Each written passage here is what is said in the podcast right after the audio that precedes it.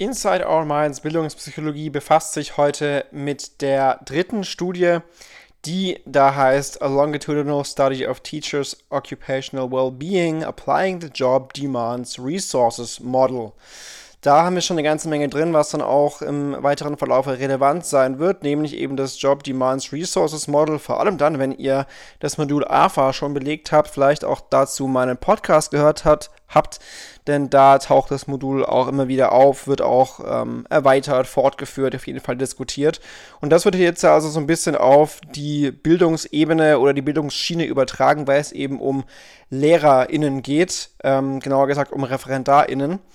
Ähm, mal zum theoretischen Hintergrund ein bisschen einleitend oder auch wiederholend oder für diejenigen, die jetzt AVA noch nicht hatten, dieses JDR-Model, ähm, was dann letztlich auch operationalisiert wird auf den Alltag, sage ich mal, oder auf äh, die Prozesse, die da für ReferendarInnen so anfallen am Schulalltag.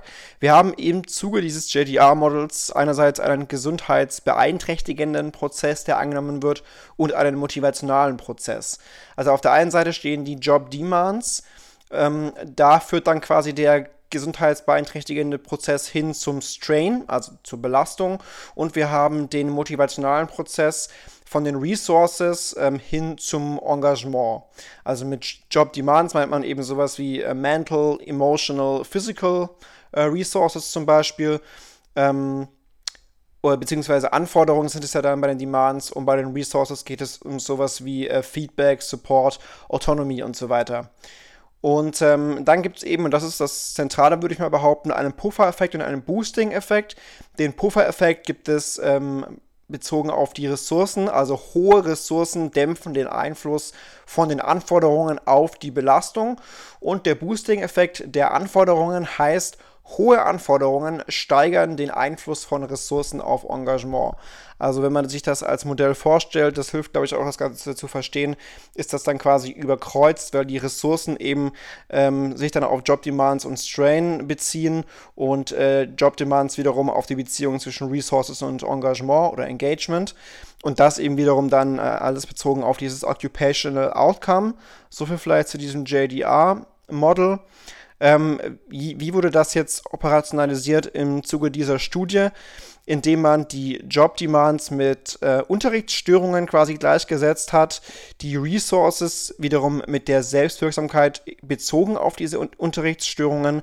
Strain hat man mit Erschöpfung quasi übersetzt oder operationalisiert im Zuge der Studie und Engagement ist gleich geblieben, also auch ähm, Engagement oder eben Engagement.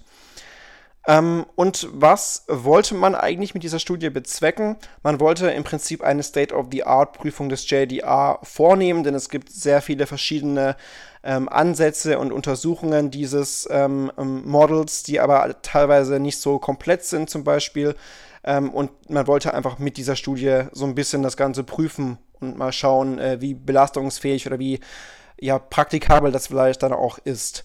Das zweite Ziel war es, ähm, Wissen über die Entstehensbedingungen und Folgen von LehrerInnenbelastung äh, zu erweitern. Denn es ist ja so, ähm, ich weiß nicht, ob ihr in eurem Freundeskreis oder Bekanntenkreis ReferendarInnen habt.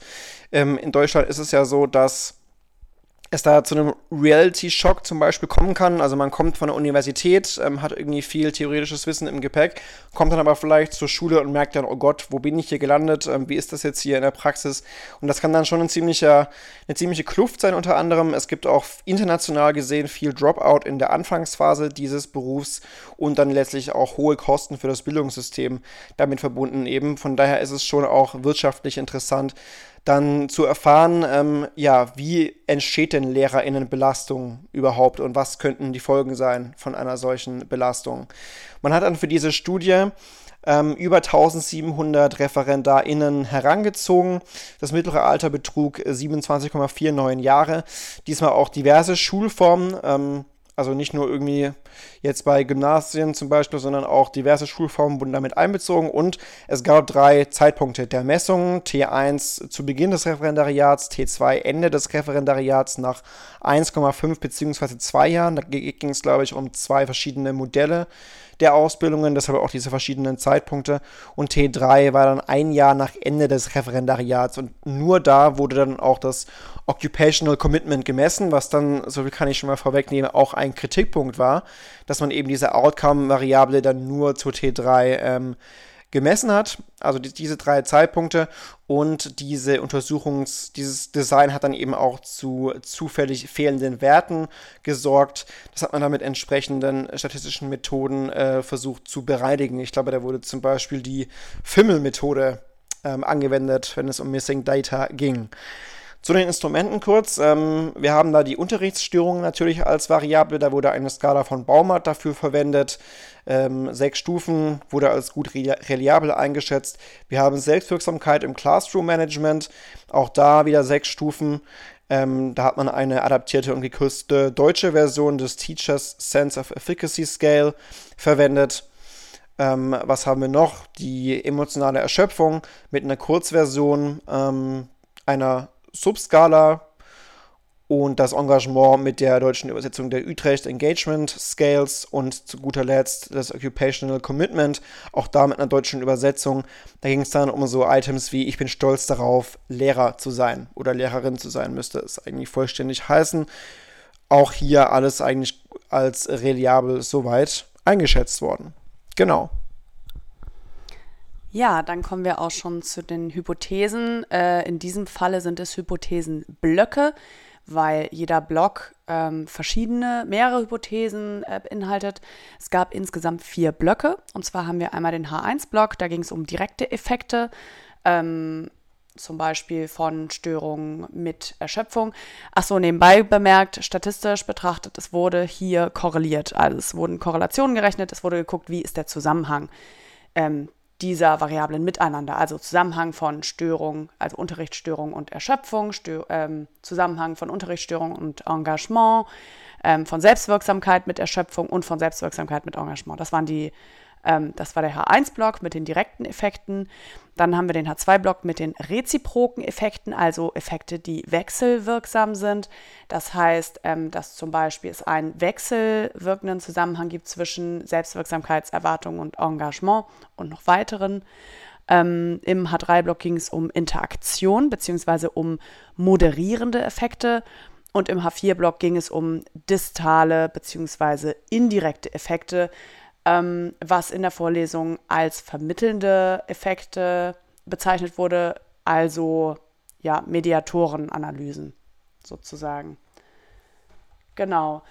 Da fand man dann heraus, im H1-Block, ähm, da waren alle Effekte signifikant, außer der Zusammenhang von Störung, Unterrichtsstörung und Engagement. Das hat also keinen Einfluss gehabt, beziehungsweise es war nicht miteinander korreliert. Ähm, bei den reziproken Effekten waren alle Effekte wechselseitig signifikant. Bei den Interaktionen bzw. bei der Puffer- und Boosting-Hypothese war es so, dass auch beide signifikant war. Die Implikationen daraus kommen dann gleich in der Diskussion noch. Im H4-Block bei den distalen indirekten Effekten ähm, war eine Hypothese signifikant und eine nicht. Und zwar ähm, Selbstwirksamkeit mit dem Mediator Engagement auf das Commitment, das war positiv signifikant. Und Unterrichtsstörung mit dem Mediator Erschöpfung auf das Commitment war nicht signifikant. Genau, zum Diskussionsteil. Ähm, das war untergliedert in verschiedene Arten von Prozessen. Wir haben einmal den gesundheitsbeeinträchtigenden Prozess, wie Daniel eben schon erklärt hat im JDR-Modell. Ähm, der Effekt der Anforderung ist spezifisch für die Belastung. Das heißt, je mehr Unterrichtsstörungen es gab, desto mehr emotionale Erschöpfung gab es.